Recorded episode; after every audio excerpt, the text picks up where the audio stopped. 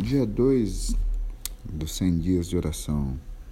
O texto de hoje é Deuteronômio 33, versos 13 até o 16. Diz assim: E de José disse: Bendita do Senhor seja a sua terra, com o mais excelente dos céus, com o orvalho e com o abismo que jaz embaixo e com mais excelente das novidades do sol, e com mais excelente das produções da lua, e com mais excelente dos montes antigos, e com mais excelente dos outeiros eternos, e com mais excelente da terra, e com a sua plenitude, e com a benevolência daquela que habitava na, na sarça.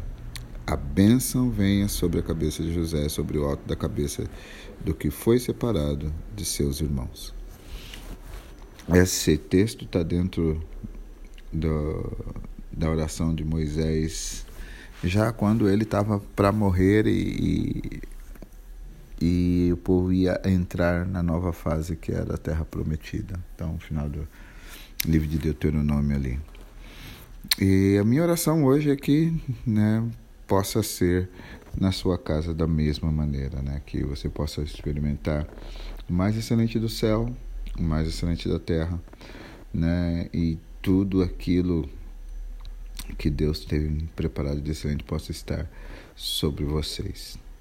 Pai, em nome de Jesus, eu quero orar agora pelos meus irmãos, pelas suas casas, pelas suas famílias, declarando, Senhor Deus, que eles possam experimentar aquilo que é de mais excelente no céu, na terra, daquilo que o Senhor tem reservado. Porque a tua palavra diz que nem olhos viram, nem ouvidos ouviram, nem jamais subiu ao coração do homem o que Deus tem preparado para aqueles que o amam.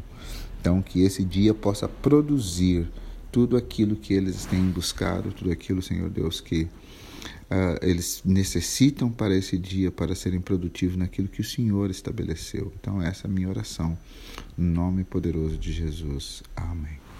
Deus abençoe vocês.